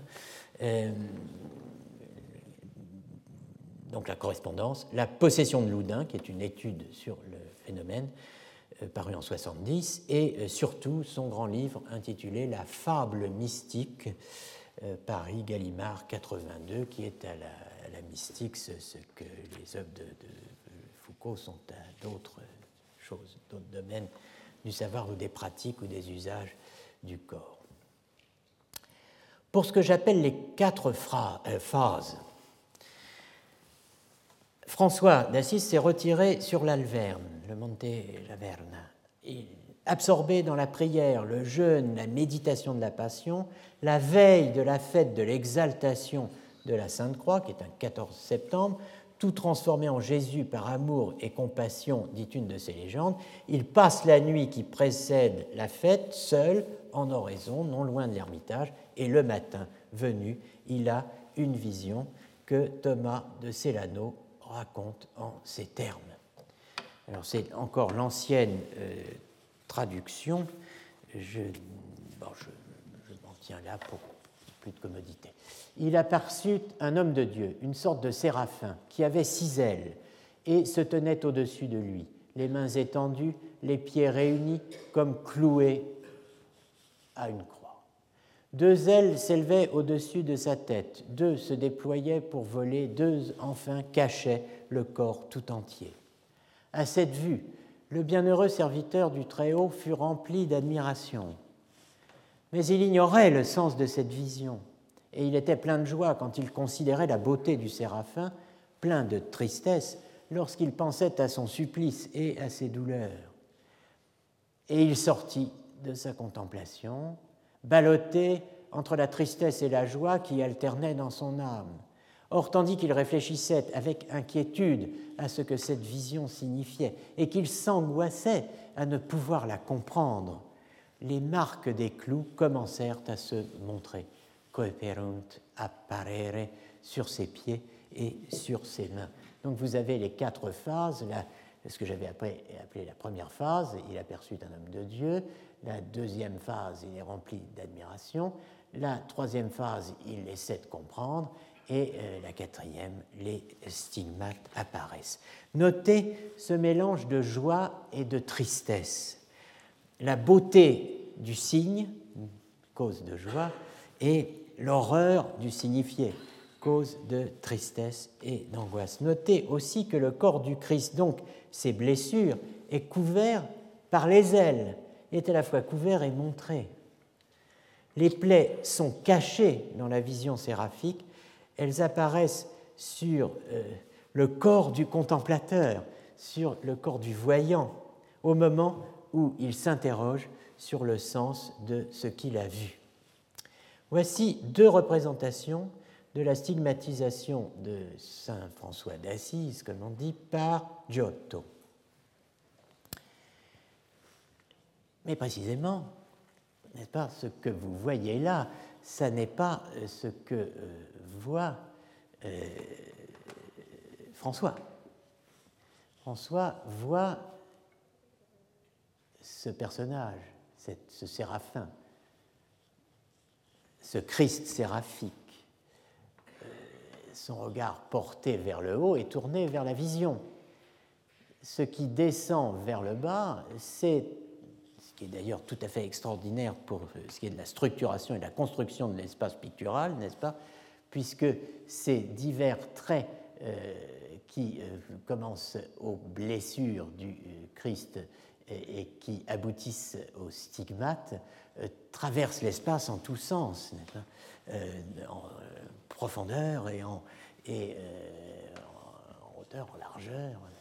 Donc on, a véritablement une tridimensionnalité, on a quelque chose d'une perspective qui s'esquisse ici, d'ailleurs autrement encore, dans les euh, petites chapelles latérales qui euh, sont euh, représentées là. Alors, bon. Deuxième, alors ceci, vous pouvez le trouver au Louvre. Et voici une autre représentation, toujours par Giotto, qui est celle-là franchement admirable, hein, qui se trouve, elle, à la Cappella Bardi à Florence, hein, à Santa Croce. Ça, c'est évidemment d'une très grande euh, beauté. vous voyez les ailes refermées qui cachent le corps, mais le cachent-elles vraiment?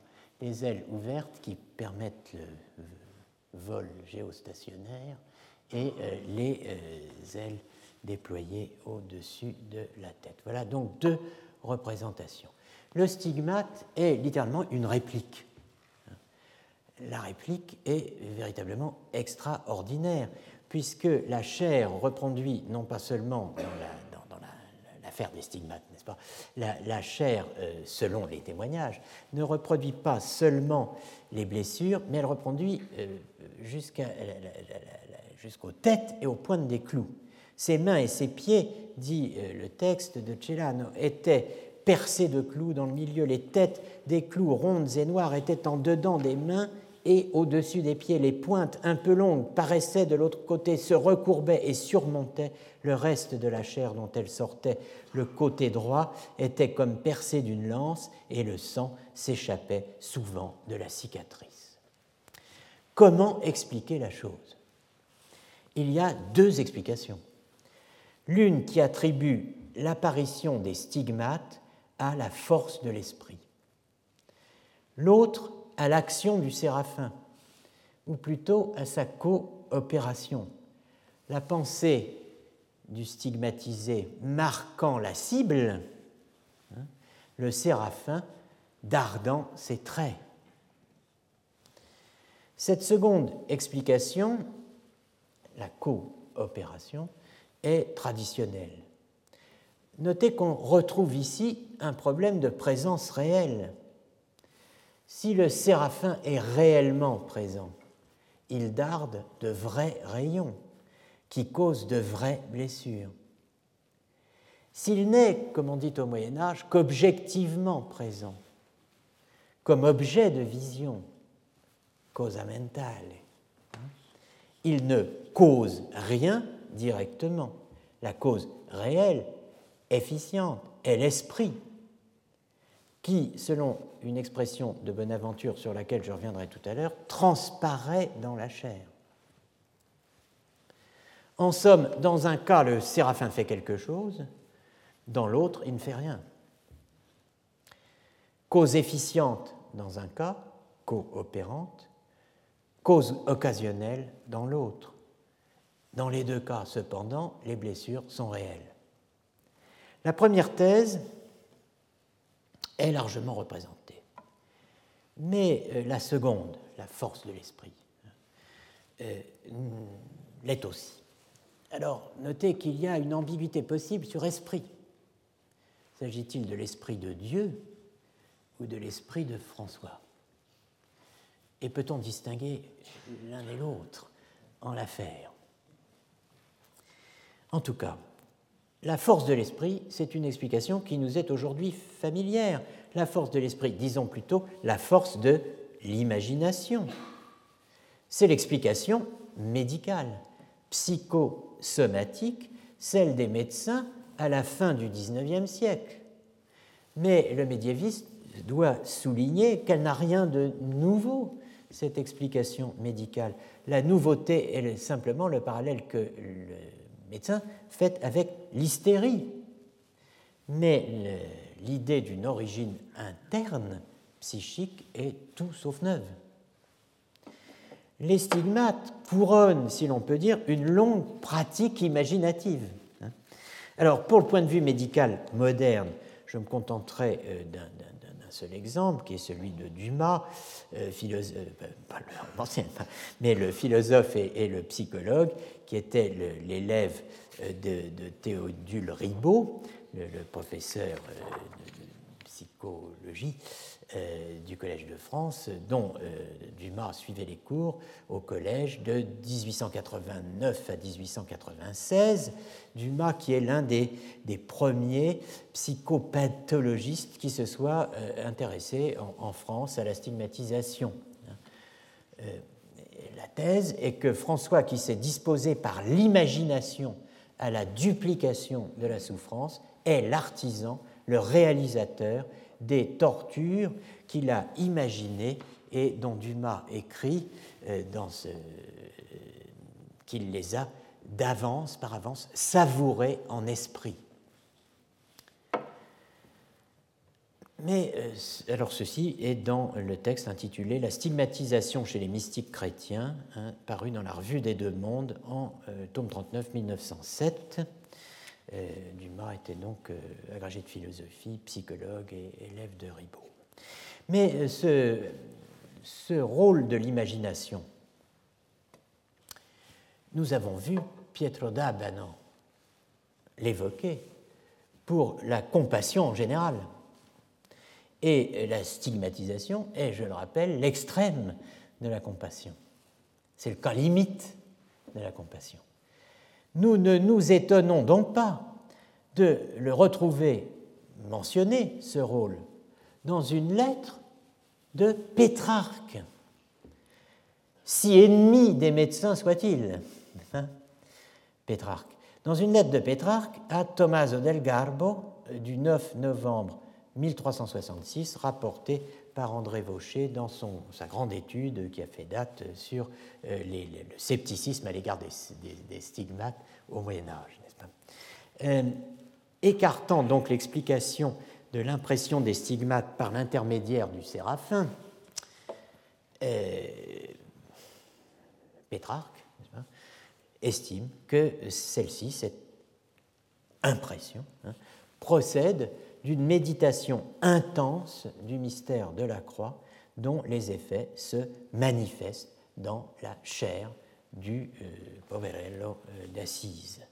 Ceci euh, figure dans un passage donc, des lettres de la vieillesse, lettres senili. Donc, quant, quant au, stigmate de, de, François, voici certainement quelle en est l'origine.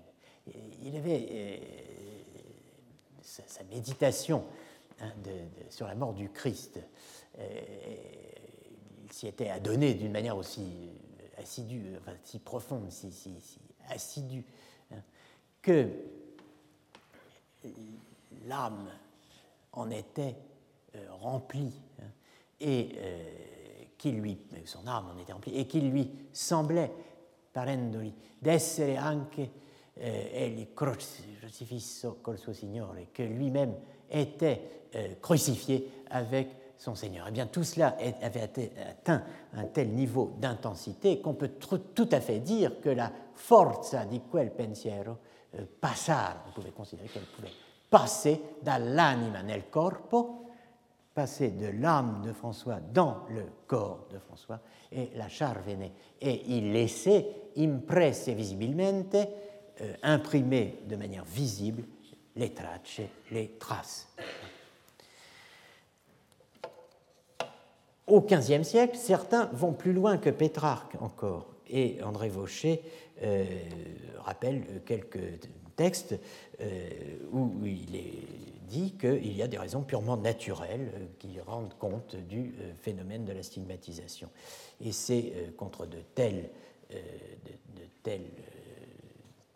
interprétation, disons, que les, franciscains, l'ordre franciscain revient en permanence, n'est-ce pas, euh, pour euh, maintenir au contraire le, caractère miraculeux de la chose. Ces tendances sceptiques, donc, je reprends le, mot d'André Vaucher, trouvent leur, point euh, d'aboutissement dans le De Incantationibus sur les incantations de l'humaniste Pietro Pomponazzi, pour qui les stigmates, s'ils n'ont jamais existé, hein, ne peuvent résulter, je cite, que euh, du jeu euh, d'une imagination débridée. Je, cite le, résumé de Vaucher euh, à propos de la position de la thèse de, de, de Pomponazzi. Alors, bon, je laisse de côté cet aspect. Je voudrais souligner un autre point plus important que tout cela, et en fait deux points que euh, j'emprunte à euh, Hans Urs von Balthasar. Le premier point, c'est que euh, Urs von Balthasar souligne le rôle de l'extase dans le récit que Bonaventure, Saint Bonaventure, fait de la stigmatisation de, de, de François d'Assise. Les stigmates, souligne Balthasar, sont imprimés dans le corps au moment précis où l'âme dépasse le corps dans ce qu'on appelle l'excessus mentis. L'impression corporelle coïncide avec un moment euh, d'extase, hein, d'excessus mentis, euh, et euh, dans cette coïncidence, le corps stigmatisé devient l'image du Fils comme le Fils est l'image du Père. Deuxième point qui explicite le premier, c'est pour penser euh, ce statut euh, d'image hein, du corps stigmatisé euh, que Bonaventure introduit une différence à mes yeux capitale, la différence entre ressemblance et conformité, qui joue un rôle décisif jusque dans la mystique rhénane.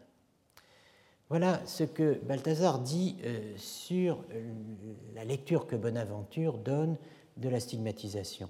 François, euh, voyant euh, le euh, Christ séraphique, saisit que, consumé par un feu spirituel, il sera lui-même changé, dit, Bonaventure, paraphrasé par, par Balthazar, changé en l'image expressive du crucifié. Cette expression de Balthazar, image expressive, euh, est euh, le point principal à mes yeux. Ou plutôt, elle prépare l'introduction du point principal, à savoir l'introduction du terme et de la notion de conformité. C'est euh, André Vaucher qui relève ce terme de conformité. Chez Thomas de Celano, de Celano, dit-il, on ne trouve encore qu'une comparaison avec Jésus-Christ. Pour lui, François porte les traces de blessures comme si, vous vous rappelez, j'ai accentué cette expression tout à l'heure, euh, comme s'il avait été suspendu à la croix avec le Fils de l'homme. Avec Bonaventure, en revanche, on passe du comme si à la conformité.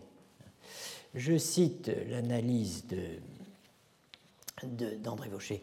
Le pas décisif est franchi avec la Legenda Major de Saint Bonaventure, où apparaît pour la première fois le thème de la conformité de François au Christ, qui confère à son passage en ce monde une signification messianique. Pour lui, le Poverello, je cite, est l'ange du sixième sceau, grâce auquel s'ouvre un nouveau temps dans l'histoire du monde, qui est celui donc du renouveau de l'Église. Le signe qui permet de le reconnaître et de l'identifier au personnage dont parle l'Apocalypse, de Jean, et donc au sixième sceau, hein, hein, ce sont précisément les, euh, celui qui ouvre le sixième sceau, ce sont précisément les stigmates qui font de lui une, je cite, humble image du Christ, et ça c'est l'expression de Bonaventure. Avec la conformité, on passe à la réalité. La stigmatisation de François est une seconde incarnation. C'est la thèse que développe un franciscain euh, très original en général, et qui là n'a pas froid aux yeux, n'est-ce pas, euh, qui est Pierre de Jean Olieu, dont il a déjà été question dans ses cours, encore appelé Olivie. Par les stigmates, dit Olivie, Pierre de Jeanlieu, François est devenu véritablement un autre Christ. Et notez que le passage que je vais vous lire, enfin que vous allez avoir sous les yeux en latin, est euh, placé sous l'autorité de Bonaventure dans un sermon que lieu dit avoir entendu à Paris.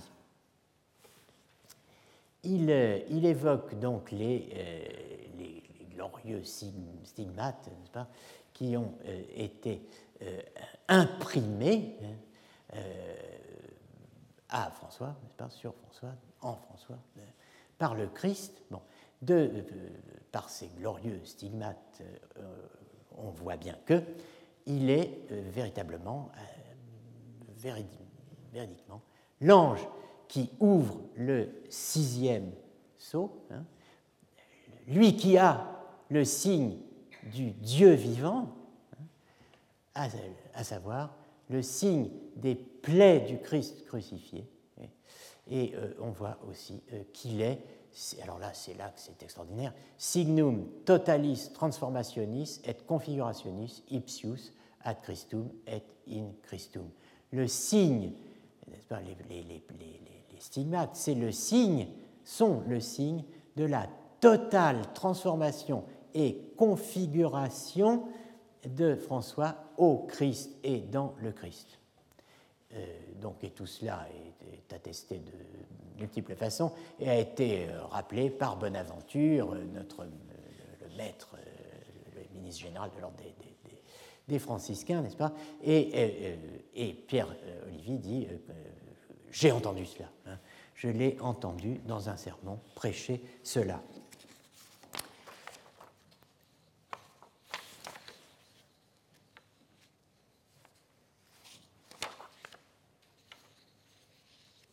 Transformation et configuration. Ce sont les termes des mystiques rénants. Olivier tire cette analyse, cette formule, d'un sermon de Bonaventure qu'il dit avoir entendu à Paris en 1266 sur François, l'ange du sixième sceau, hein, donc dans un sermon pour le chapitre de Pentecôte des franciscains, euh, en 1266, François l'ange du sixième sceau. Mais Ubertino da Casale, Hubertin de Casale, dit avoir entendu le même euh, sermon et euh, rapporte le, même euh, contenu dans son livre L'arbre de la vie crucifiée de Jésus, l'arbor vitae crucifixe Jesu, et nous avons la chance d'avoir un portrait d'Ubertino da Casale, euh, le voilà, euh, dans le film tiré par Jean-Jacques Hano du roman d'Umberto Eco, euh, titulaire de la chaire européenne Collège de France en 92-93. Umberto Eco, mort le 19 février dernier à Milan, dont je salue ici la mémoire. Donc Bonaventure fait de la vision du séraphin l'argument de euh, euh, l'itinéraire de l'esprit vers Dieu, euh, composé au cours de l'année 1259 après sa propre extase mystique lors d'une promenade sur le Monte Laverna. La vision est ici l'essentiel, car ce qui se produit, c'est que, selon le, Bonaventure comprend de la stigmatisation, c'est que l'esprit transparaît dans la chair et l'accent n'est pas mis sur le rayonnement euh, séraphique. Voici euh, donc le, le, le, récit de Bonaventure. Alors on a ici la représentation de, de Giotto. Il m'advint par inspiration divine euh, dit Bonaventure, vers la date du trépas du bienheureux, à 33 ans de là exactement, de me retirer sur le mont Laverna, comme en un lieu tranquille, propice à trouver la paix de l'esprit. Et me tenant là, tandis que je méditais sur les voies qui permettent à l'âme de monter vers Dieu, me vint entre autres à l'esprit ce miracle qui se produisit en ce lieu quand apparut au bienheureux François un séraphin ailé à euh, l'instar du crucifié. En considérant cela, il me sembla aussitôt que cette vision figurait la propre extase de notre Père dans sa contemplation et la voie par laquelle on parvient à celle-ci. Les six ailes du séraphin peuvent en effet fort bien être comprises comme les six degrés d'illumination qui, comme des étapes ou des stades préparatoires, préparent l'âme à parvenir à la paix par les transports extatiques de la sagesse chrétienne. Et la voie qui y conduit n'est autre que celle d'un très ardent amour pour le crucifié, de cet amour qui transforma si bien en Christ Paul enlevé au troisième ciel qu'il put dire Je suis cloué avec le Christ sur la croix, ce n'est plus moi qui vis, mais c'est le Christ qui vit en moi. De ce même amour qui absorba tant l'esprit de François que son esprit transparut dans sa chair lorsque, avant sa mort et pendant deux ans, il porta sur son corps les stigmates sacrés de la passion. Les six ailes du séraphin figurent donc les six degrés d'illumination qui, partant des créatures, nous font monter jusqu'à Dieu, à qui nul ne peut vraiment parvenir sinon par le crucifié. Alors, tout d'abord, notez trois choses, si vous voulez. Tout d'abord, la formule Son esprit transparu dans sa chair. Euh, formule qu'il va falloir revoir, questionner en fonction des travaux récents euh, qui ont été euh, faits et dont l'aboutissement est cette remarquable édition du huitième centenaire. Son esprit transparu dans sa chair, hein, qui est le fondement de toute explication psychique, qui fait du corps une surface d'inscription où l'esprit imprime ses marques, trace, écrit. Hein, je n'insiste pas sur ce point. Deuxièmement, notez la formule de Galate de 19-20 décrivant le rapt de Paul, qui dédouble le narrateur enlevé au troisième ciel dans une sorte de chiasme identitaire où se croisent kénose et majesté. Le rapt, qui est l'équivalent en vision majestueuse, en élévation, de ce que la stigmatisation est kénotiquement en humiliation. C'est en somme le trajet inverse, l'apothéose, euh, par distinction d'avec la kénose. Vous avez ici euh, alors, selon les découpages, hein, la partie Christo confixus sum coqui, je suis crucifié avec le Christ, appartient tantôt à 2.19, tantôt à 2.20. Bon. Donc on a, la Vulgate latine, on a Luther, Ich bin mit Christo gekreuzigt, euh, la version euh, du, King James, I am crucified with Christ, et euh, une des traductions modernes, je suis crucifié avec Christ. Mais ce qu'il faut noter, c'est ce qui suit, zo de uketi ego, ze de en emoi Christos, vivo autem iam non ego, vivit vero in me Christus. Ich lebe aber, doch nun nicht ich, sondern Christus lebt in mir. Nevertheless, Yet not I, but Christ lives in me. Et je vis, non pas maintenant moi, mais Christ vit en moi. J'ai parlé de chiasme identitaire, n'est-ce pas? Alors, euh, le thème des six ailes, enfin.